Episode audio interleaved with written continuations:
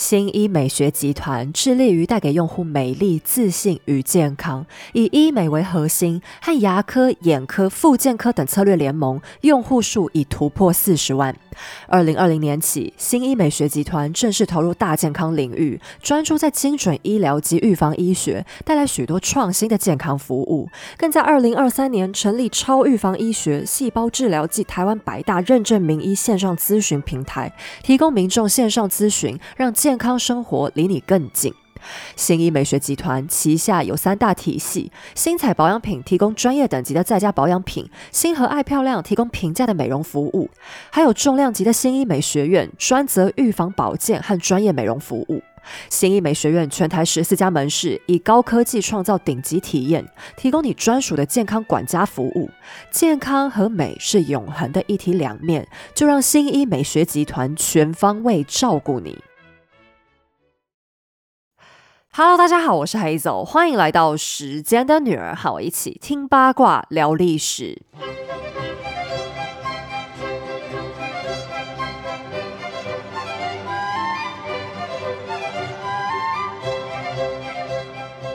今天要先跟大家求救一下，我现在走投无路，只好在节目公开跟大家征求一下，我们有什么大神？就是呢，我前阵子不是有跟大家宣布说，我们有一个独立网站的部分功能已经开通，至少节目的清单列表是可以让大家参考的。这样有些人如果想要找到自己爱听的那个系列完整的位置在哪里的话，会比较方便。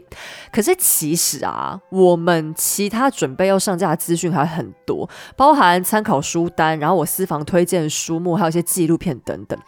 那东西我已经准备好，随时可以放。可是我们付费使用那个套版网站出了一个很莫名其妙的大包，就是有关图片上传的资讯常会错乱。我上传的东西跟他前台会出现的是不一样的，而且呢，我还完全找不到他逻辑。那之前有一些资讯专业的粉丝有帮我想一些方法，可是后来还是失败，所以我就在此必须征求一。下套版网站这方面的专家，那我用的那个套版叫做 Weebly，W E E B L Y。那非常不幸的是，他们是一个外国系统。我在选它的时候就没注意到这个罩门，所以我现在求生无门，因为我完全不知该怎么用英文描述我的我的网页问题给他们的外国客服，所以我只能很丢脸的在这边跟大家求救一下。我猜可能必须是对 Weebly 专门有一些研究的人才知道我大概在讲什么，所以就希望过年期间可以来一个人帮助我把我们整个网站装修都可以做完。好，言归正传，那这个礼拜已经要过年了嘛，就先跟大家也通知一声，下周农历新年呢。我们也会放假一周，就请大家出门塞车的时候，就先听一下旧的节目好了。也先向过年还要工作的粉丝们说声抱歉。作为一个人妻，毕竟我春节也是必须到处奔波一下，那就先祝大家龙年行大运，发大财，身体健康，阖家平安。虽然说这些祝福都非常老套，不过仔细想想，嗯，最老套的东西真是最实在的，怪不得从古到今大家都讲同一套。那因为过年嘛，所以我就要。要让麻瓜的黑魔王暂时先下台，去旁边 stand by 一下。哎，我真的比较传统，我觉得在一些过大节的时候，暂时不要讲一些太讨厌的东西。好，但今天要讲的也算很讨厌的东西，只是我觉得这个主要人物可笑的成分比较多，就蠢到笑。他完美演绎了什么叫自以为是，和书都读到狗肚子里面去了。那今天我们要先撇开纳粹和希特勒这两个东西的发展历程，先来讲讲纳粹干出的种种蠢事好了。讲到纳粹，稍微有点点概念的人，脑子里浮现的应该就是他们那个著名的万字符标记。其实一般人只要你有去过佛寺拜拜，对这个符号一定不陌生。它就是那个长得像一个四四方方的小旋风一样的万字，在汉传佛教当中，万字代表的是吉祥。它在古时候本来只是一个图腾，是释迦牟尼胸前的一个标记。后来到唐朝的玄奘大师就解释说，这个字是德，道德的德。不过等到武则天的时候，女皇又说它该念万，从此之后这个万字的读音就被定下来了。而万字本身也变成一个很普遍的吉利图腾。不过汉传佛教最常用的万是在中间那个小十字写完之后，把它的末端通通往左拐，而纳粹则是把末端向右拐，所以佛教惯用的又叫左旋万字，纳粹的则是称作右旋万字，并且纳粹还会经常把它稍微倾斜四十五度，变成一个像类似菱形的尖角朝上。但不管左右旋转什么角度，万字符号其实在很多文明遗迹当中都出现过，包含古早的佛教，甚至是不分左右都会拿来使用的，并且从新石器时代的考古当中就频频被发现过。至于为什么希特勒偏偏要选中这个大吉大利的符号来为非作歹，这一点他自己也没有很清楚的解释过。他在《我的奋斗》里长篇大论的夸奖了自己天外飞来一笔的巧思，还说当时为了设计纳粹党徽，很多部下提过来给他的建议里，都刚好每个人都讲到这个万，他觉得这一定是万字太完美了，大家才会不约而同都说他好棒棒，选了他。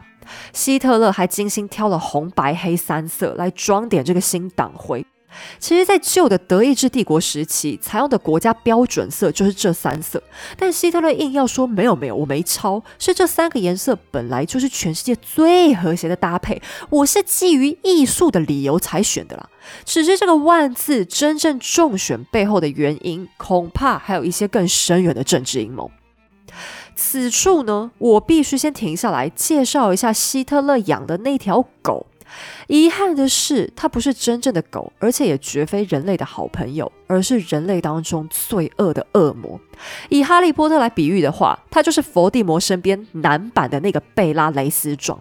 在台湾，恐怕它的知名度不算很高，不过在西方，它罪孽的程度绝对不低于魔王本人。我希望你能稍微记住这个蠢货的大名——海因里希·希姆莱 （Heinrich Himmler）。说起希姆莱的人生发展，其实有很多和希特勒相似的地方，就连他的姓氏 Himmler 都跟 Hitler 发音很接近，对吧？不过他的起跑点就比希特勒强了不止一星半点。首先，希姆莱来自一个非常优渥的中产阶级家庭，而且出生就是个德国人，不需要额外面对什么自我民族认同的问题。他的父亲还是德意志帝国时代的人，是巴伐利亚王室的顾问。这个头衔听起来风光，其实就是王室的家庭教师。我们先把这位爸爸简单称为老西好了。老西是个彻头彻尾的读书人，不但教过王室宗亲，而且还是一所文法学校的副校长。这一所文法学校的学历啊，大概会接近现在的高中。你说爸爸是高中的副校长，诶，所以希姆莱小时候家里环境富足，家庭的社经地位很体面，爸爸还掌握到了很不错的人脉。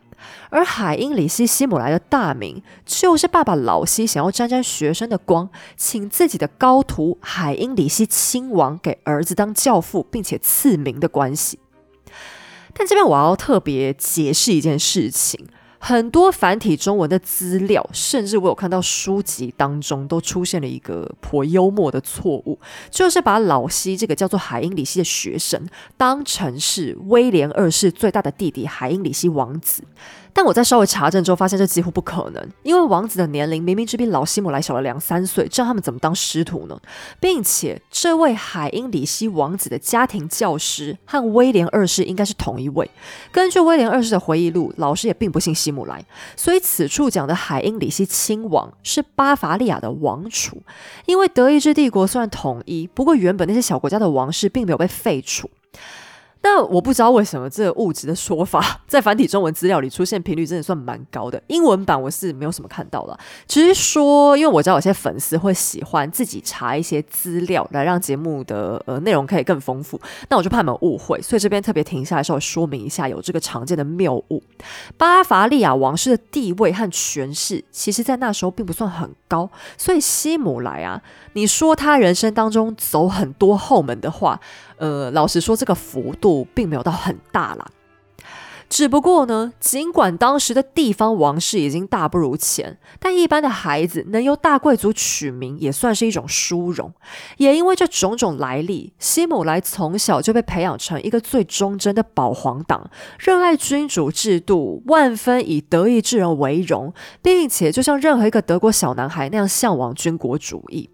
此外，他在爸爸的耳濡目染之下，也酷爱阅读。小小年纪就拼命看书，所以早早得了近视。脸上那副厚重的圆眼镜，也从此成为他的招牌造型。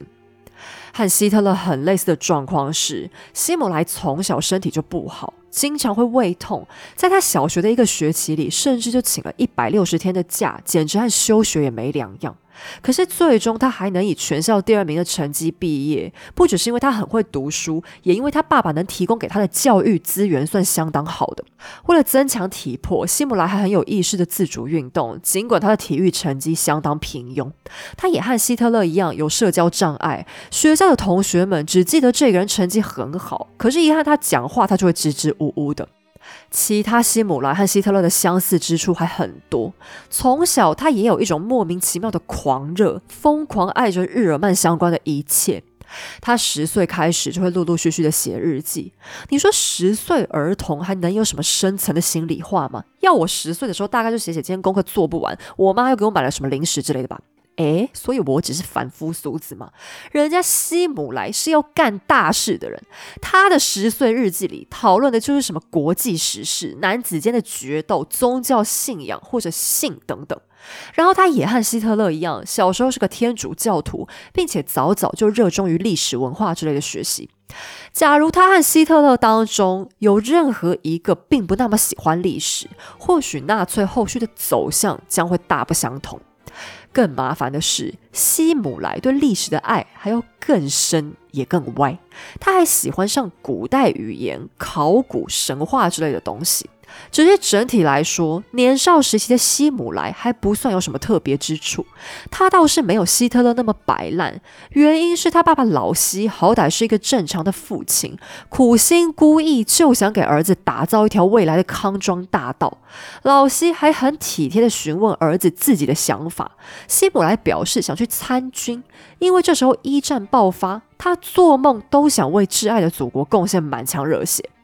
其实按照老西的想法，孩子现在还小，最该做的事情应该是去读书。而且希姆莱体格不佳，又重度近视，带他去了几个军团都没人要，又何必强求呢？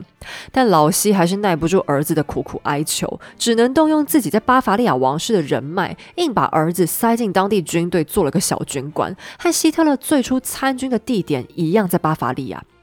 可惜这一切运作的速度慢了点。希姆莱才刚加入，连基础训练都还没结束呢，第一次世界大战就完了，德国宣告战败。他这个军官连一次战场都没上，只能打包回家。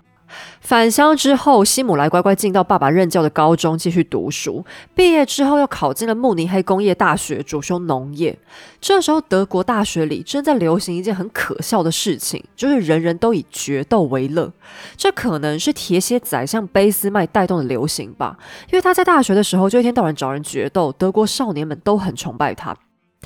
那这边又要再顺带一提一件小事，就是有关卑斯麦名字到底该怎么念，实在是太多人跟我讲这件事了，所以我决定今天认真跟大家解释一下，就是这个字到底是该念卑斯麦还是毕斯麦？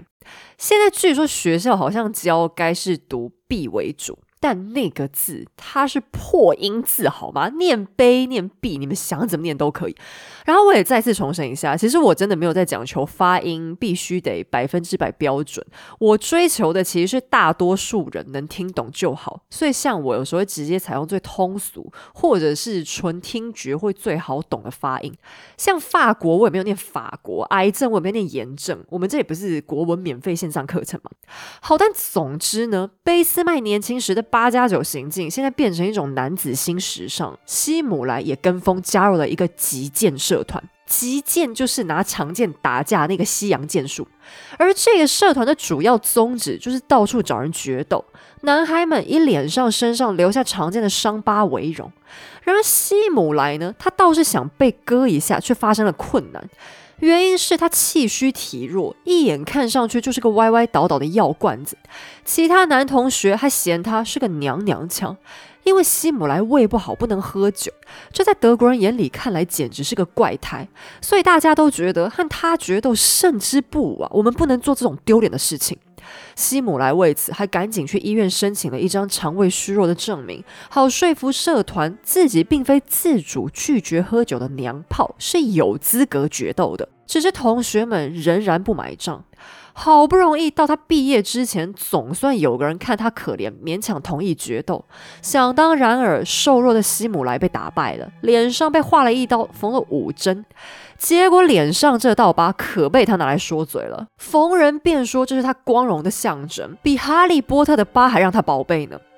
然而，疤痕也并不是希姆莱大学期间唯一得到的东西。在学时，他深深浸泡在当时大流行的反犹太思想，还加入了民族主义的学生社团，参加很多的学生运动，巴拉巴拉巴拉巴拉。反正跟希特勒在维也纳期间的状况基本上差不多，就是变成了一个真正的种族主义者。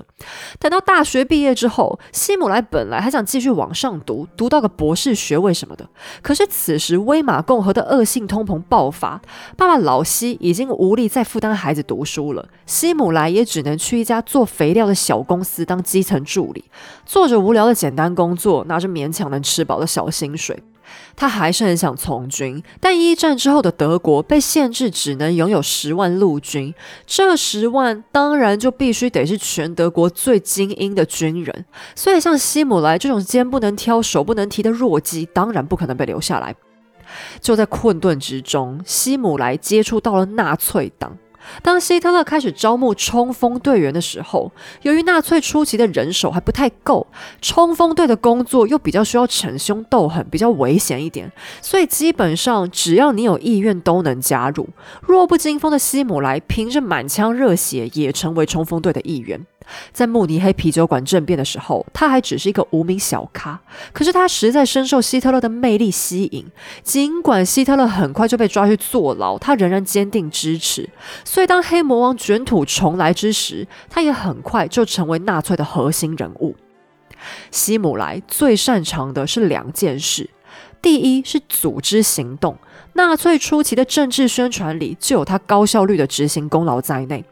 第二是希姆莱非常会拍马屁，偏偏希特勒又是一个极度自恋的三八，特别爱吃希姆莱那一套。每当希姆莱见到希特勒，就会表现出一副无比兴奋，甚至是如坐针毡一般的恭敬样。只要听见希特勒的声音，还没见着人影呢，他就会马上立正站好。得到允许坐下的时候，屁股也只敢粘在椅子的最边边。凡希特勒说话，他必拿出小本子记录，逢人就说希特勒是古今中外最伟大的人物。不过，你说希姆莱是在逢迎拍马也不太对，他似乎也是真心崇拜有关希特勒的一切。在纳粹的发展过程中，也曾出现过好几次的内部撕裂，每一次希姆莱都是黑魔王最忠诚的跟随者。后来，冲锋队的创始领导人和希特勒闹翻，希特勒就打算成立一支完全属于自己的亲卫队，以取代原本的冲锋队。希姆莱就因为无比的忠诚度，成为了这个新单位的负责人。这支队伍就是恶名昭彰的纳粹党亲卫队 s c h u t s t a f f e l 又叫做希特勒直辖卫队，也被简称为党卫队，保护党的卫队。起初，他们比较像一群随护，负责党主席的人身安全。可是因为这个党卫军太听话，希姆莱的花招又特别多，好用之下，他们的权责也被逐渐扩大。后来竟成为希特勒的血滴子，负责监视整个德国，执行一些见不得人的秘密行动。希姆莱手中有了可支配的人力，也开始有了资本，实现他的奇思妙想。什么奇思妙想呢？希姆莱和希特勒之间最大的差异，就是在于他有一种奇怪的好奇心。他特别喜欢有故事性的东西，包含历史、考古，也包含了神话故事。而且他只喜欢那种符合他想象的故事。党卫队里成立了一个新单位，叫祖先遗产学会 （Anna n e d b a 这个名字的本意是，他们要研究日耳曼祖先留下来的好东西，要发扬光大的意思。只是后来，这个单位又渐渐演变成一个科学研究机构。该单位成立之时，虽然纳粹已经在德国掌权，可是并非整个社会上下都被他们的种族主义思想说服。希特勒为了提高纳粹的可信度，便开始提倡一个新名词——雅利安人 （Aryan）。他认为全世界的人类可以被分为三种：文化的创造者、文化的承载者和文化的破坏者。其中最优秀、最高等的当然是文化的创作者，在他看来，那无疑就是雅利安人。日耳曼人则是雅利安人种遗留下来最纯粹的精华，而最低等的文化破坏者当然就是犹太人了。那这里也要注意一件事情哦，请问文化到底重不重要呢？现在很多人就会有点瞧不起搞文化的人，觉得文化没有真正的经济产值啊，文化只是一些华而不实的东西。我们想赚大钱，变成人上人，就该搞一些高科技，搞金融，当工程师啊。说这些话的人呢，就太不了解文化力量了。光从最浅层的来说，一个国家缺乏文化，会连观光业都搞不起来，更不要说很难建立完整的国家认同。人家希特勒就高明得多，他并不稀罕那些蝇头小利，而是完全明白，要想做大事，就必须从根本抓起。当他把政治意识形态和文化绑定的时候，就扎下一个很稳固的基础。一个人所属的国家民族有什么样的文化，会深刻影响到他他的自我认同。你想让人民对国家引以为傲，就必须打造出一个能让人引以为傲的文化，让人们加强对国家的归属感。特别是此时德国还深深受苦于一战之后的后遗症，再加上经济大萧条的重创，德国上下正陷入一股萎靡不振的情绪中。所以希特勒格外需要找到振奋人心的说辞。那我当然不主张打着文化的大旗就能无限上纲，也并不是每一种行为模式或者审美都有资格被称为文化。恰恰相反，希特勒和希姆莱就是滥用文化最好的代表，而且直到现在，世界上滥用文化二字的人也还是很多。一个国家要想强大，就必须得搞清楚究竟什么才是我们的文化，什么才是我们的历史。因为文化就是由历史严格支撑出来的。当时的德国大众就没想明白这一点，他们知道自己是日耳曼人，可是他们并没有想清楚什么是日耳曼人。所以希特勒就是抓着这个空子，抢先掌握了教育人民的机会。为了增加新鲜感、提高关注度，原本的日耳曼人名词已经过时了。希特勒更进一步发明出了一个全新概念——雅利安人。那他这个呃发明的逻辑，我觉得很有意思。像现在你也常会看到有些人把一些老东西取了个新名字之后重新炒作，结果就大流行。比方像夹娃娃机就夹娃娃机嘛，我们从小到大夹了十几二十年夹娃娃机，就你现在跟我说它改名叫做什么自助取物贩卖机，是不是就好像很高大上很夯呢？然后电视上那些名嘴，不知道哪一个电视台有天突然帮他们取了一个很特别的名词，叫做社会观察家。哎，是不是就立刻比名嘴高出了不止一个档次？但讲到雅利安人，我想很多文组的学生应该对这个名词也不陌生。读到纳粹就必定会提到雅利安人。只是我高中的时候曾经非常困惑，到底什么是雅利安人种呢？我也问过老师这个问题，得到的答案非常含混不清。可是当时因为老师时间宝贵，我也不好意思问到底。直到现在我才明白，老师之所以答得含糊，应该是因为他并不确定什么是希特勒讲的雅利安人，因为就连希特勒自己都并不能确定。在人类学当中呢，其实的确有一个人种叫做雅利安人，是来自印度、伊朗那一带，属于印欧语系的一支。不过，在真正的定义当中，雅利安也是一个语系，说雅利安语的就是雅利安人。也就是说，真正的这个雅利安呢，会更像语言学上的定义。因为谁能保证说同一种话的人就必定来自同一个血统民族？就算今天是一个西方人搬来我们台湾，从小读书长大，他的母语其实也是国语或台语吧？然而，德国的种族主义者却因为误读了一些资料，自以为是的把雅利安人当做一种血统上的种族。而纳粹定义当中所谓完美的雅利安人，必须具备下列几项条件：金发碧眼、皮肤白皙、身材高大、健康强壮。可是你把这洋洋洒洒的条件一字排开，就连希特勒自己都不符合资格吧？因为他是一头黑发黑胡子，而希姆来到确实是个金发，可是他身体孱弱，还是个大近视，又哪里算得上优等了？并且在纳粹歧视的斯拉夫人里，恐怕符合资格的人还更多。可是这些人同样被划为劣种人，所以请问到底谁高等谁低等呢？于是纳粹又衍生出下一个理论，就是雅利安祖先在扩散到全球之后，因为和各地的种族通婚，有掺到一些低贱的血，现在已经没有过去那么纯粹，不见得和原始版本的雅利安人外貌相同。那也就是说，你这个定义其实讲了跟没讲一样啊。而这个论点的瑕疵有多明显呢？哦，所以希特勒因为你一头黑发嘛，所以你的列祖列宗其实也掺杂了劣等人在内的意思喽。不过我猜这一点，当时就算有人想通了，也没人敢讲出来吧。哎呀，反正人家就是要当雅利安人嘛。总之，纳粹就是相信所谓的雅利安人是高等人，源自北欧，创造发明了大量先进的事物，进而向外扩散，征服各大文明。也就是说，人类一切文明的起源都是雅利安人的杰作。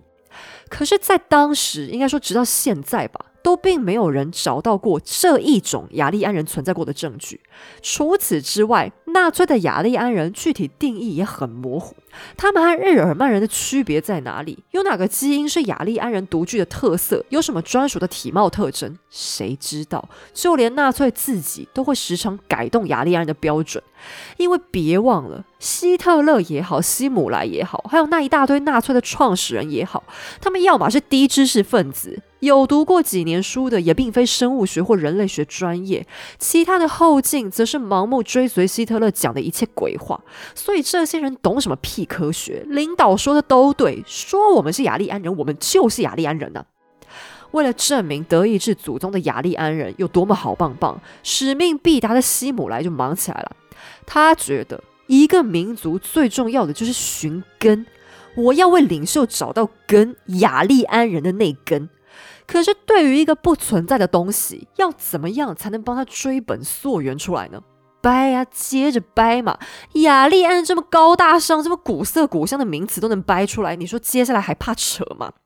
于是，一场近乎自我催眠的寻根大业就展开了。你该说希姆莱他不科学吗？可他采用的证明形式是透过考古，而且是找了大批真正的考古学家来考。可是你说它很科学吗？这个祖先遗产学会考的方式却又大有问题。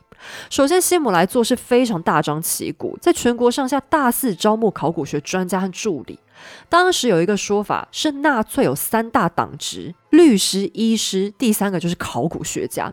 不过，律师从政本来就是举世皆然的现象，医师好歹也是精英嘛。而且，医师这个行业之所以会被大量采用的原因，我们稍后会再说。只是谁能想到，考古学家居然也有成为热门职业的一天呢？只不过，真正的考古学专家只高兴了那么一下下。起初，他们很兴奋地收到纳粹的大笔资金。要知道，考古真的是很花钱的事业，挖掘古代遗迹旷日耗时，团队的吃住等等都是开销。能收到像纳粹这么慷慨的大笔斗内是很难得的。可是，他们也很快就尴尬了，因为希姆莱指示。你们这个考古不是漫无目的的考，考出结果之后向上报告哦。我现在给你们一个目标，你们必须得考出来，就是要找到能证明雅利安人满布全球杰出贡献的证明。被逼急的专家们最终挤出了一个办法。他们索性利用了那个万字符，反正万字符很古老嘛，中国有万字，印度有万字，日本有万字，埃及有万字，只要能挖到万字符，都是雅利安殖民的证据。祖先遗产学会聚焦的历史，大多都是史前时代的德国先民史，这个选择非常聪明啊。因为如果你去追究那些有文字之后的历史，那各国的史书轻而易举就能推翻雅利安起源的理论。但史前时代看的是物品遗迹，这就有很多很多的操作空间了。党卫军拍了一支又一支的宣传影片，记录着考古学家怎样从地里挖出遗迹的那个瞬间，那个 moment，你会看到一个又一个表面倍儿亮的陶器从土坑里被拿起来，上头清清楚楚，恰好露出万字符的线条。旁边的专家则是一脸赞叹的说：“我的天哪，真是太会找了，好美的容器啊！”万字符就这样成为日耳曼民族的代名词。也靠着万字符，日耳曼历史被一路追溯出了五千年之久。但你还记得吗？我们曾经介绍过德意志人的起源，也就是日耳曼人的定义，那就是说德语的人。而根据真正的考古学，这种语言定义下来的日耳曼人是在西元前五百年左右成型的，大概的历史也只有两千五百多年。也就是说，这个五千年的历史和雅利安人的定义一样，明显就是被捏造出来的。但希姆莱的重点当然不是真假，而是洗脑的力度。也或许他本人是真心相信这些事情发生过，只是想要更轻松一点的呈现给世人看吧。万字符就这样被捧上神坛。祖先遗产学会的考古学家起出了超级大一批万字容器，其中有一大半都是纳粹的工匠出品。因为就算万字符真的存在于很多文明当中，也不可能随挖随有吧？你别说专业考古学家，只要脑筋正常的人，看到那些所谓的考古文物，都能发现异常之处。它们有些造型毫不实用，有不到巴掌大小的花瓶形状容器，有瓶身凹凸曲折却装不了多少液体的容器，或者是一次找到整整齐齐的一大排，号称埋了几千年之久却闪闪发光的容器。要知道，史前时代的资源非常稀缺。虽然古人也有美感，也会有艺术行为，但谁有那个闲工夫，天天做些毫无用处的东西呢？可纳粹却用这些假文物来证明，他们的祖先从青铜器时代，甚至是新石器时代，就能做出如此造型完美、精致的物件，岂不是好棒棒的证明吗？就这样，新的万字符，也就是纳粹那个歪歪斜斜的万字符，被理直气壮的摆满大街小巷。借由考古，纳粹的万也堂而皇之的成为德国的精神象征物。在二战当中，每当德国占领了新区域，希姆莱就会派考古队进驻，然后很神奇的又挖出日耳曼遗迹。如此就能证明，现在的德国并不是侵略者，只是在恢复过去的荣光啊。希姆莱行事准则当中最大的特色，就是他老是想企图用最不科学的方式得到科学的结果。这不只体现在他的考古闹剧当中，他在真正的人体科学上更是荒腔走板，而且毫无人性可言。当我们到二十一世纪再回头看，希姆莱可以说是科学界一项血淋淋的提醒，时时告诉我们必须保持谨慎的心。现在，当我们关注到自己的健康，你当然更需要严谨的科学。新意美学集团推出 Ruti 贴心贴，让你用简单舒适的方法，精准掌握有关健康的专属数据，达成预防医学的目标。Ruti 是一台 OK 泵大小，只有十四克重的超轻量仪器，而且防水，不用接线，只要在你的心口贴上七十二小时，让你一边在家正常生活、正常工作，一边就能搜集到你的健康概况，就算是运动、洗澡，也能照常做就好。Ruti 能推估你的血压趋势，检测心跳的稳定度，分析睡眠状态，做出活动量评估、自律神经分析等等的相关数据，再有合作诊所的医师提供报告解读，帮助及早掌握整体健康概况，避免风险因子。不用睡在医院，不用一下就做一大堆深度检测，Ruti 贴心贴先帮你过滤问题。连续三天的不间断检测，更能仔细掌握不同状态下的你的健康。想要体验全方位的乳体贴心贴，可以透过本集节目资讯栏预约，由新医美学集团全台十四家新医美学院为你提供专业服务。新年假期近在眼前，想趁着亲戚家人都在，解决不想面对现实的长辈的健康问题，就让不痛又不麻烦的乳体帮你吧。本项乳体贴心贴服务非医疗行为，仅作为就医参考使用，不具医疗、诊疗、治疗之目的或功能。若有专业医疗咨询或诊断之需，请洽专业医师。好，我们继续回到故事里。不过，就在众人的迷醉当中，却意外有个人非常清醒，觉得希姆莱的大考古真是蠢到家。你绝对想不到这个人是谁，因为那居然是希特勒本人。他好几次称这些考古行动是希姆莱的癖好，希姆莱的怪想法。党主席还直截了当的说：“我们到底干嘛要让全世界关注到我们的历史有多贫乏？你光是想到罗马人盖了那么多宏伟的建筑，我们的祖先却住在破茅草屋里，还真是够丢脸的。”确实，希姆莱似乎没察觉到自己的逻辑漏洞，因为他只能聚焦在史前时代。可是，就算你塑造出全世界最优秀的祖先又怎样？为啥日耳曼人作为雅利安人后代中的精英会如此废物，比不上人家希腊、罗马和埃及呢？不过，希特勒终究没有出手管束希姆莱。因为对他来说，手下的第一大将有些蠢蠢的小嗜好无伤大雅，而且能让希姆莱有点事情做，不想着跟他争权夺利还更好。这就好像你养了一只狗，会喜欢吃自己的大便，你可能会想骂它，觉得它很脏，想要矫正它，不过也不至于想把狗丢掉，毕竟自己养大的还是很听话、很忠心的狗嘛。但希姆莱可能逐渐察觉到自己的漏洞了吧，所以他又开始更进一步的考古，让人去发现一种古老的日耳曼符文，然后让专家证明那是人类有史以来最古老的文字，他们日耳曼祖先就是全世界最聪明的。实际上，那种符文明明是西元三世纪之后才出现，但祖先遗产学会硬生生多帮他加了三千岁。希姆莱从而打造出一个全新的文明建构理论，因为学界早已证明，人类的发展是由东往西、由南往北扩散的。不信，你看四大文明当中，古巴比伦、古中国、古印度都来自亚洲，古埃及则是来自低纬度的南方。但纳粹却非要说文明是从德意志为核心往外扩散，一时之间，德国的大街小巷都在流传这种说法，电视上这样说，宣传单这样说，最可怕的是学校的教科书上都这样说，德国的孩子们也成了脑袋里装了最多垃圾的小幼苗。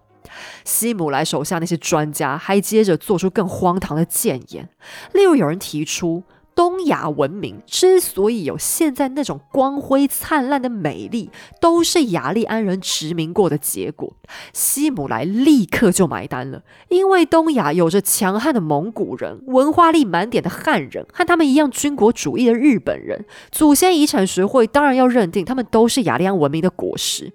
好笑的是，由于在二战当中，日本和德国站在同一阵线，纳粹还尊敬的称他们是东方的雅利安人。可人家日本明明是以大和民族的血统为傲，只怕听到这种说法也是哭笑不得吧。希姆莱还痴迷于神秘学，然后又自我演化出一套新的说法。他说，北欧的众神之父奥丁和雷神索尔等等诸神都是第一代的日耳曼人，拥有无边的智慧和力量，奠定了他们文明的基础。现在的日耳曼人可都是神的子孙。为了证明这一点，希姆莱下令祖先遗产学会要找到各地遗迹当中有闪电打雷相关的图样，或者是雷神之锤，以至于雷神本。人正在打雷的形象，他说：“那种打出去的闪电才不是普通雷电嘞，是我们老祖宗研发的超级武器，好吗？所以，我们老祖宗征服世界都是靠雷神索尔的奇特力量的啦。”以上这段我可真的没有开玩笑，你一定以为我在盗用漫威雷神索尔的情节，对吧？No，希姆莱他才是概念的原创。要是他看到漫威的电影，一定还会很扼腕。当年自己怎么没想到要先拍出来呢？也因为他特别着迷于索尔，他还相信古老的日耳曼先民已知用电，比什么美国爱迪生、意大利的福特早了几千几万年，甚至早到不可考。因为谁又能说出雷神索尔是几年几月生的呢？西姆莱的异想世界还没完。要说东方有哪里最神秘，那必定是西藏了。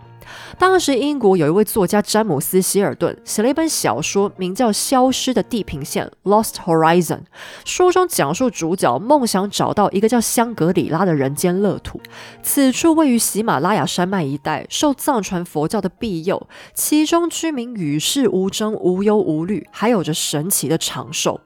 当消失的地平线一推出，立刻就引发西方的强烈兴趣。而香格里拉的灵感来源就是西藏当地香巴拉，也就是极乐世界的传说。香巴拉的居民不但生活美好，更常年都在等待一位白沙皇降临，引领他们前往永恒喜乐的天堂。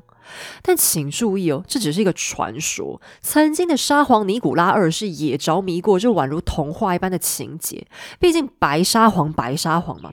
其实这个叫白沙皇啊，只是翻译的关系。他真正的翻译如果用白凯撒可能会更接近。反正就是一个白白的领袖，所以感觉这些皮肤白白的人呢，人人有机会。由于西藏受到天然地理条件的保护，又因为宗教的原因，他们长期排外，所以西方人对于西藏的神秘感大受吸引。西姆莱便组织队伍前进西藏，是要找出香巴拉就是雅利安文明结晶的证据。带队的德国种族学家还信誓旦旦地说，他认为佛祖就是释迦牟尼那位佛祖哦，一定也是个日耳曼人，他要去证明这一点。哇，他这真的是一个导果为因的天才，我我真的不知道该怎么讲这件事情。但我听完这件事情，我真的觉得极度幽默，因为万字符最一开始是在释迦牟尼的胸口嘛，那也是因为这样，这万字符才到处大流行，因为佛教的影响力是很大的。所以他现在导果为因说，是因为这个万字符证明了佛祖是日耳曼人才使佛教这个日耳曼优秀的宗教呃引发大流行的。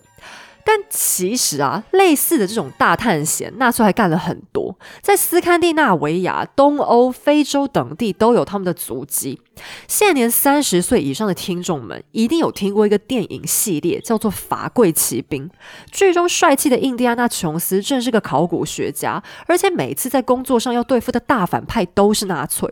这个剧情的设定可说是其来有自。只不过纳粹他们真正在找寻的主要目标，并非具体的宝物，而是日耳曼人优越的证据罢了。祖先遗产学会甚至还试图要挖出所谓失落的大陆亚特兰提斯，这简直就是一场大笑话。因为亚特兰提斯只是纯纯的传说，这是在西元前四世纪的时候，哲人柏拉图虚构故事当中一个举世最强之国。但是柏拉图只是想借用亚特兰提斯来诠释一些哲学理想，后人却老是喜欢聚焦在虚构之国本身。要知道，千百年来有无数人试着想找到亚特兰提斯。你们德国原本都不擅长航海的，当人家那些海上强权英国、荷兰都是吃干饭的嘛。此外，纳粹也非常不可免俗的试图寻找过那个基督教的圣杯。我猜他们是想要证明耶稣才不是犹太人，也是个日耳曼人吧。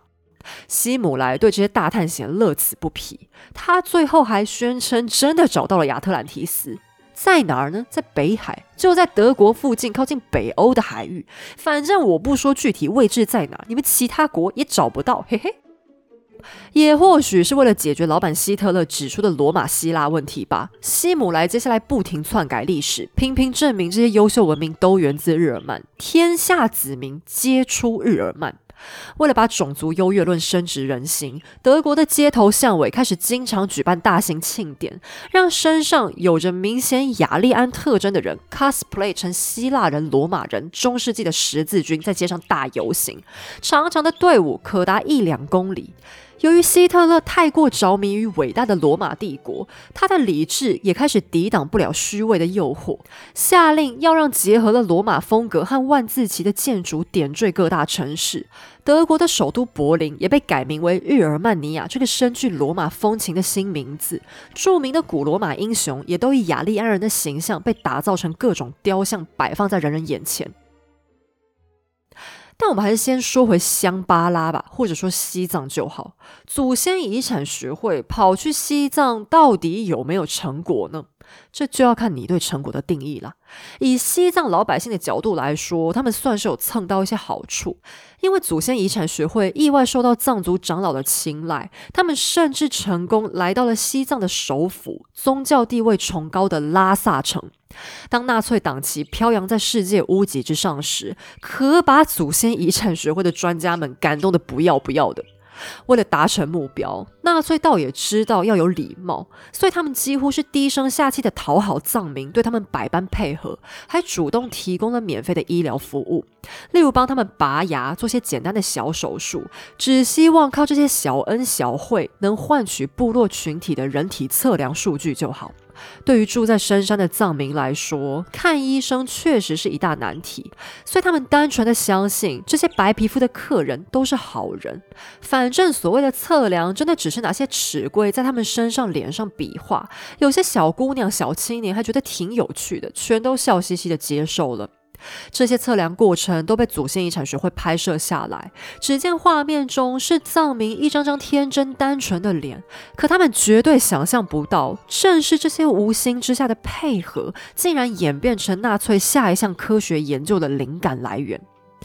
本来嘛，希特勒并不是很欣赏希姆莱的诸般闹剧，可是等到西藏探险的时候，他也突然觉得，哎。说不定这些远方的资料搜集真的有那么一点用，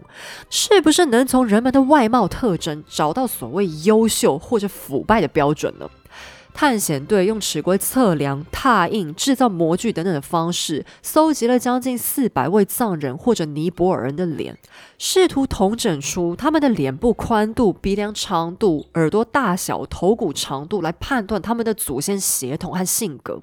例如，遇见一个身强体壮的高个子，那他就是日耳曼血统优良的证据；假如他们遇见的是一个又黑又瘦的病秧子，那就是日耳曼血统和外族杂交或者近亲交配、基因受到污染的证据。最后学会得到的结论是：身材高、头骨长、脸部狭窄的人是最优越的。有这些特征的藏民，也就是日耳曼人留在东方的后裔。你说这是什么狗屁结论呢？简直是又把外貌歧视、身高歧视又加到种族歧视里面。其实纳粹所谓的迫害犹太人过程当中，有一个巨大的难题，就是他们。根本无法完全确定谁才是犹太人。我曾经还以为是我自己脸盲没有慧根，区分不出西方人的长相。但你若仔细研究所谓犹太人的定义，会发现那其实更像是一种宗教定义，也就是信仰犹太教、被犹太拉比认证过的都是犹太人。只有纳粹偏偏要用血统来定义犹太人。但实际上，犹太人和一般白人的外貌上几乎区别不出来。例如，好莱坞的女星娜塔莉·波曼、斯嘉丽·乔韩森、凯特·丹尼斯都是犹太人，可光他们三位的长相本身就大异其趣，你哪里能找到所谓犹太的外貌特征呢？显然，希姆莱必须解决这个逻辑上很重大的问题，于是便下令要学会里的人类学家找出如何快速在人群当中区分犹太人的标准，一是种族清洗能够提高效率。最后，西藏之旅的负责专家堕落了。他拿出一套光看手的样子就能把犹太人挑出来的方法，这当然是无稽之谈。可是，专家学者们为了得到研究资金，为了提高在党内的地位，捏造出一点研究结果就是举手之劳。可怜在东欧，大量其他族裔的后代就这样莫名其妙和他们的犹太邻居一起被抓走，害死了。其实纳粹的这趟旅程在科学上原本是能够达到重大成就的，因为在此之前没有任何国家如此深入过西藏，得到过这么大的信任。学会也确实有带回很多地形勘测和真正的生物学资讯，只不过希姆莱和希特勒都只肯聚焦于对政治有利益的操作空间罢了。他们又拍了一部大内宣影片，不断重复日耳曼人优等论已在西藏获得证明。然后希姆莱又一头栽进了更糟糕的下一步。好在接下来开始的故事之前，我们还是先插播一下今天最后的工商时间，那就是刚才我们有介绍到的 Ruti 贴心贴，它也是测量人体，但和纳粹那种乱七八糟的东西完全不可同日而语。那这台机器很好玩，它虽然是叫机器，但尺寸非常小。我如果具体一点形容的话，它大概就是像我们做那个新冠快筛用的那个小平板塑胶片的尺寸，然后用那种医疗透气胶布贴在胸口就可以测。那 Ruti 它是一个概念走在很前面的服务，因为它主要想讲的就是预防医学。为什么是预防呢？因为其实有很多健康问题啊，你真的不要等它爆发，等爆发之后就会很麻烦。身体其实很早之前就会开始反映出一些小小的情况，只是如果你不检测，可能不会知道。只是说，通常我们如果要检查，有时候会很麻烦嘛，你要跑医院挂很多科，别一直来回看诊什么的，不然就是要花比较多钱做全身检查。Ruti 它的好处是不不用，你也不用上班请假，你就是下班之后去诊所，然后把它贴在胸口三天，抓到整体数据之后，就可以再针对异常的一些数据去医院找医生做进一步的解决。那我自己是有测过一次。测的过程是真的很轻松，唯一让我比较有感觉，就是因为我皮肤比较敏感嘛，所以那个医疗胶布贴三天，就是贴久之后会有点痒痒的而已。可是我觉得它有一个很大的好处，就是像很多检查，比方说像测睡眠什么的，你如果是跑到医院测啊，很多人像我自己是会睡不着，甚至像我曾经在测心电图的时候，那个东西一贴在我身上，我就莫名其妙觉得很紧张。但贴乳体的话，我就比较没这个问题。那当然，我还是要提醒，Ruti 并不能取代大医院的一些深度检查，它主要的功能是让你能得到自己的数据。所以测完之后啊，诊所的医师会再需要用医疗专业跟你一起看报告，有异常的话，也会建议你再更进一步该去大医院挂哪一科。那今天就是介绍给大家认识一下，现在我们的医学已经有这个选项。哪天如果你有需要，或者家里长辈有需要的时候，就可以考虑看看这个资讯。那我自己做完，跟大家分享一下，我有拿到一个报告啦。这个报告呢是要给医生解读的，它上面包含心率，也就是心跳，还有自律神经、血压趋势推估、睡眠状态，还有活动量五大项。那我测那个礼拜，刚好工作上有出一些状况，我就是心神不宁，睡得蛮差的。结果 Ruti 是真的能精准的抓到我那三天的睡眠状况，就是我的睡眠时间是正常的，可是睡眠的深度很浅。它甚至包含你的睡姿都有统计数据。果然，在我们家宝贝床床的加持下，我仰睡的比例的确是最高的。那 Ruti 还会有一张很精细的图表，让你知道大概在几点的时候睡得最 OK 或者最不安稳。比方我自己觉得我全程都在睡觉，但其实我在一些时间段根本是醒来的状态。然后我很在意的是，像自律神经相关的报告，因为医生说这跟压力有关，我常会搞不清楚自己的一些状态到底是不是压力太大的缘故。可是 Ruti 可以把这个问题数据化，就你看数据问医生就好，不必再去困惑说，呃，这到底是你幻想出来的压力，还是真的？有压力造成的这样，好了，这服务就是推荐给大家参考看看，大家可以把它当成一个医疗的选择。当然，我还是希望大家测出来都是正常的数据嘛。只是说，假如可以及早看出问题也是很重要的，那就介绍给大家啦。好，我们继续回到故事里。希姆莱可以说是知识分子当中最坏的典范了吧？他确实读了很多书，在讲到军事策略、政治宣传的时候，也能展现出高度的专业，是一个最精明的管理者。靠着在党内的地位，他拥有一座城堡的管理权，里面藏了数以千计的书籍。可是他吸收知识的方法显然有问题。读书的时候只会挑自己感兴趣的，断章取义，再和其他人讨论接下来该开发出什么新策略。作为一个大学毕业生，他无知的程度常常会令人讶异。例如，他曾经写信跟人解释德国使用的历法日历 （calendar） 那个历法。他说：“我们起初有打算采取阴历，就是月亮那个阴历。可是我们后来发现，阴历是自从月亮开始绕着地球转之后才被古人使用的，所以我们还是算了。”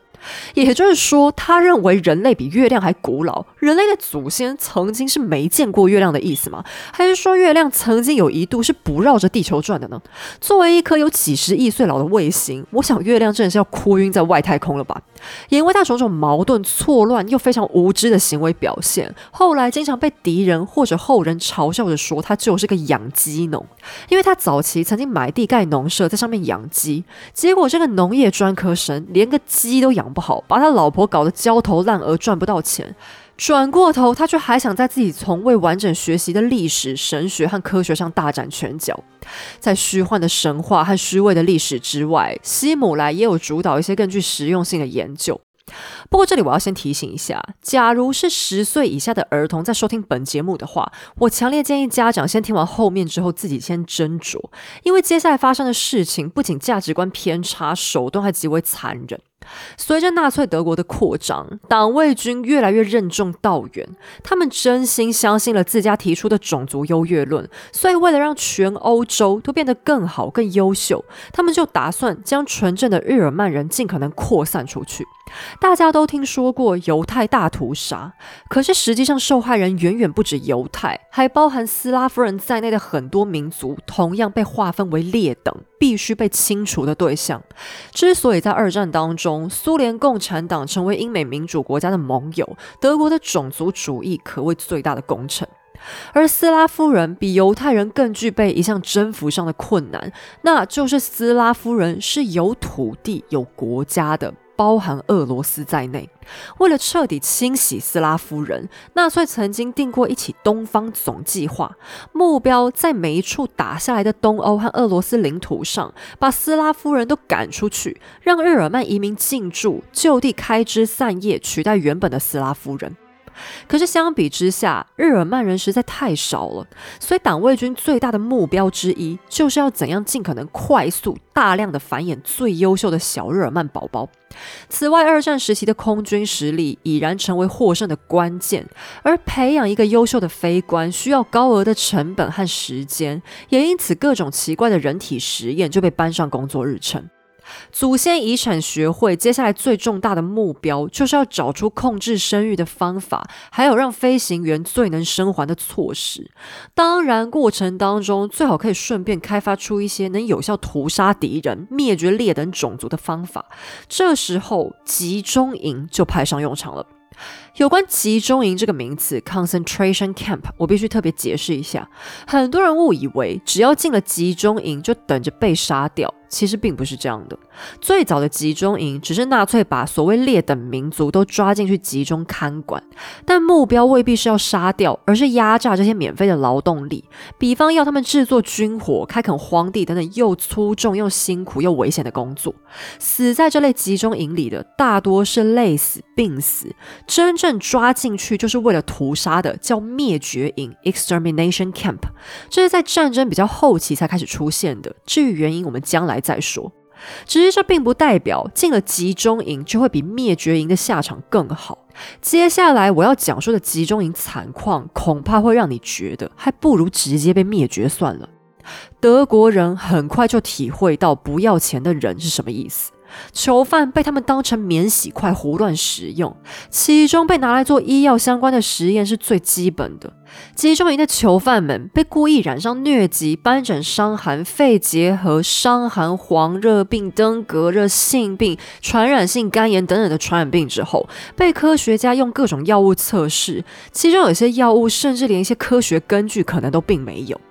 他们会刻意制造类似战场上的肮脏环境，然后在囚犯身上弄出枪伤或刀伤，以找出对抗战场发炎的药物。其中最著名的药物实验之一，是一个名叫拉舍尔的变态医师，打算开发出一款全新的凝血剂，也就是让血液凝固的药剂。因为在战场上，很多士兵都是因为失血过多而死，所以快速止血就是生死之间的关键。可是拉舍尔调配出的凝血剂非常奇葩，主要的成分是由苹果和甜菜萃取出的果胶，你在果酱罐头里很常能吃到。纳粹会故意用刀枪伤害囚犯，然后立刻拿那团果酱糊在伤口上，结果当然是一点屁用也没有。拉舍尔还会尝试在没有麻醉的情况下，故意给囚犯截肢。你说这种实验到底有什么好特别做的呢？一百年前的医生本来就是这样截肢的好吗？那到了这个阶段，我必须再次提醒：前方故事务必请家长自行斟酌过滤，真的可能出现不适合儿童收听的内容。纳粹科学家还另外做了一种奇怪的实验，想看看输血，就是输送血液的时候有没有更方便快速的方法。于是他们故意对囚犯注射和他们原本不一样血型的血，想看看这样在战场上急救的时候是不是可以不必区分血型。结果就是大批囚犯死于血栓。此外，抽血的时候，医生们还会直接拿粗大的针管往囚犯的主动脉戳。等到抽完血，囚犯就被丢到一边继续喷血而死了。西方所有医师都曾经发过的希波克拉底誓词被抛诸脑后，因为德国医生根本不把囚犯当人看。所谓血统低贱的人，价值并不比白老鼠更高。也因为秉持同样的思想。每一次实验申请被放在西姆莱面前的时候，他都看也不看的签了。对于一般大药厂来说，药物研发成本之所以高昂，人体实验就是一大因素。因为基于人道，各国法律都会小心照顾受试者的安全，所以当德国医师们可以自由奔放的使用零成本人体，他们也毫不客气的滥用了。例如，那个叫拉舍尔的医师向西姆莱提出，想要研究人体在高空压力迅速变动之下的变化，以帮助开发飞行员坠机时能派得上用场的设备。西姆莱就给他搞来一台压力舱，任凭医师和助手们把囚犯放进去。可怜的波兰人、斯拉夫人、犹太人、罗姆人被随便放进去玩弄，压力舱的空气被渐渐抽干，好让医师观察受试者到什么程度才会死。从可怕的实验照片可以看出，囚犯的神智逐渐涣散，脸上的神情开始痴呆。接下来，有些人会全身抽搐、瘫痪，或者精神失常，尖声大叫。超过八成的受试者都惨死，死后立刻被解剖，许多人的内脏都碎烂了。希姆莱还很好心的提出，如果这些受试者没死，代表他是天选之人，我们应该从此饶过他的性命才对。谁知拉舍尔却更加恶毒地说：“他看不出这些劣等的实验材料有什么活着的价值，还是弄死吧，方便。”另外，医生们还做了一场冷冻实验，旨在提高飞行员于失温状态下的存活率。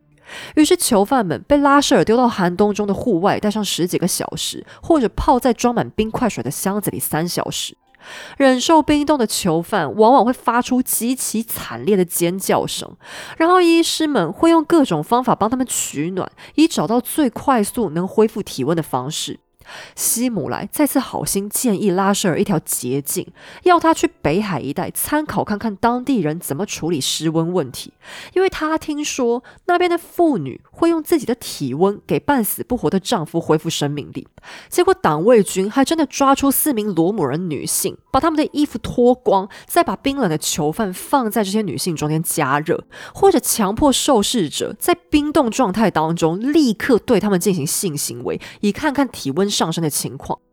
更有甚者，还会直接在冰冻的囚犯身上浇淋煮沸的水。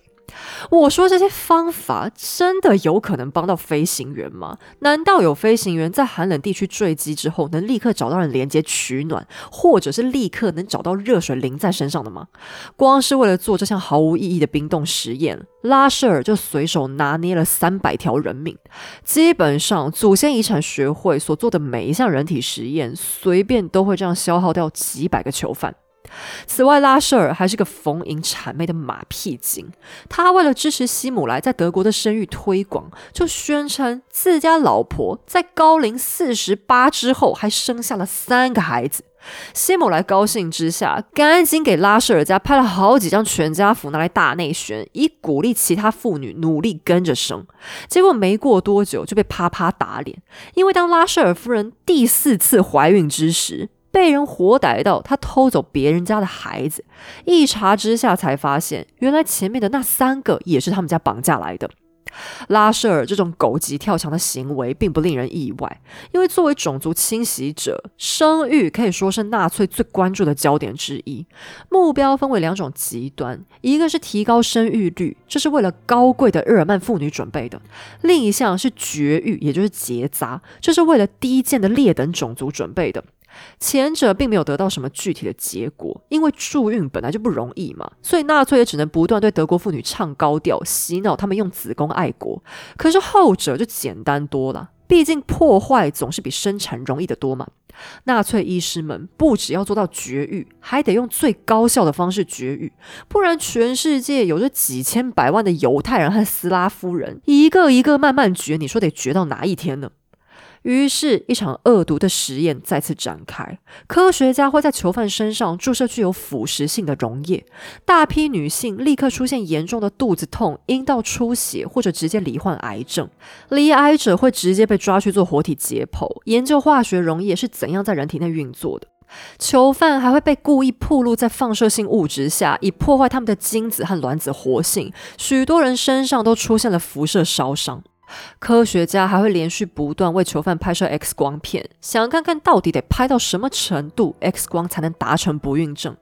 等到拍完了几十次之后，囚犯就会被抓去切下生殖器官以供研究。想当然尔，麻醉药这种高级的东西是不会给他们享用的。但肉体的折磨之外，我个人觉得更变态的可能是心理折磨。有位医师会故意告诉女性囚犯，自己打算在几月几号的时候处死他们，想看看是否能从心理压力上影响月经周期。假如是在拍电影的话，那最后医生可能会告诉女囚犯说：“哈哈，我是骗你们的，并没有要真的杀死你们了。”可是对于纳粹，医生还挺有信用的，真的按表操课，说杀就杀，真心不骗。女囚犯们在死之前还得经历好几个月的漫长恐慌和绝望。其他的变态实验还有很多，例如海水实验，不给受试者任何的食物和饮水，只给他们过滤杂质之后的海水。有九十名罗姆人，也就是以前说的吉普赛人，被迫参与，最后全都严重脱水，内脏受损，还忍不住在关押他们的实验室刚打扫完之后，趴在地上，试图舔拖把留下来的水渍止渴。还有同性恋实验，纳粹认为同性恋是一种故障现象，是一种疾病。那么为了治疗，医生就开发出一种雄性激素环式胶囊，认为把这款胶囊埋进男同志的身体里，缓缓释放出的高固酮，就能让他们转而爱上女人。但这种胶囊技术根本就在胡乱，受试者最后因为严重的术后感染而死。科学家还试着把同性恋阉割，认为这样同性恋病就不会传染给别人了。其他丧心病狂的实验还有很多，纳粹科学家美其名是在为人类做出贡献，可在我看来，有许多根本单纯是为了满足他们的残暴、玩弄他人生死的权利欲和幼稚的好奇心。我想当时集中营内的囚犯应该并不怕死，和摆在他们前方未知的痛苦折磨相比，灭绝营采用的毒气式屠杀，或许才是他们渴望能得到的解脱吧。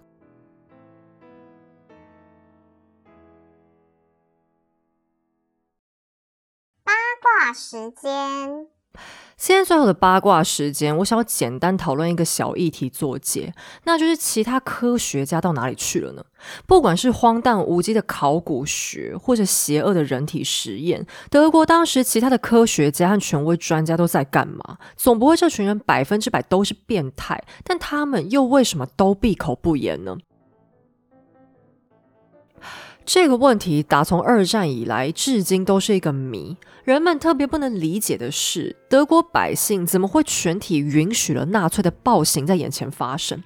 对于这一点，我先不要多谈，只请大家针对今天的内容想象一种情境，就是你每天早上起床，都有人持续不断变着花样的告诉你，你的国家有多好，同胞有多优秀，现任的领导人多么天纵英明。你看着电视上的网、华的手机、听的音乐、看的表演，都在告诉你一件事：你属于一个全世界最优秀的民族，你是最好的、最棒的。只要你能做到一件事，认同你的国家。那你就是这样杰出的一员，别人通通不如你，别人通通都是垃色，因为你是那么的好，那么的棒。这世界上应该有更多的你，更少的垃圾。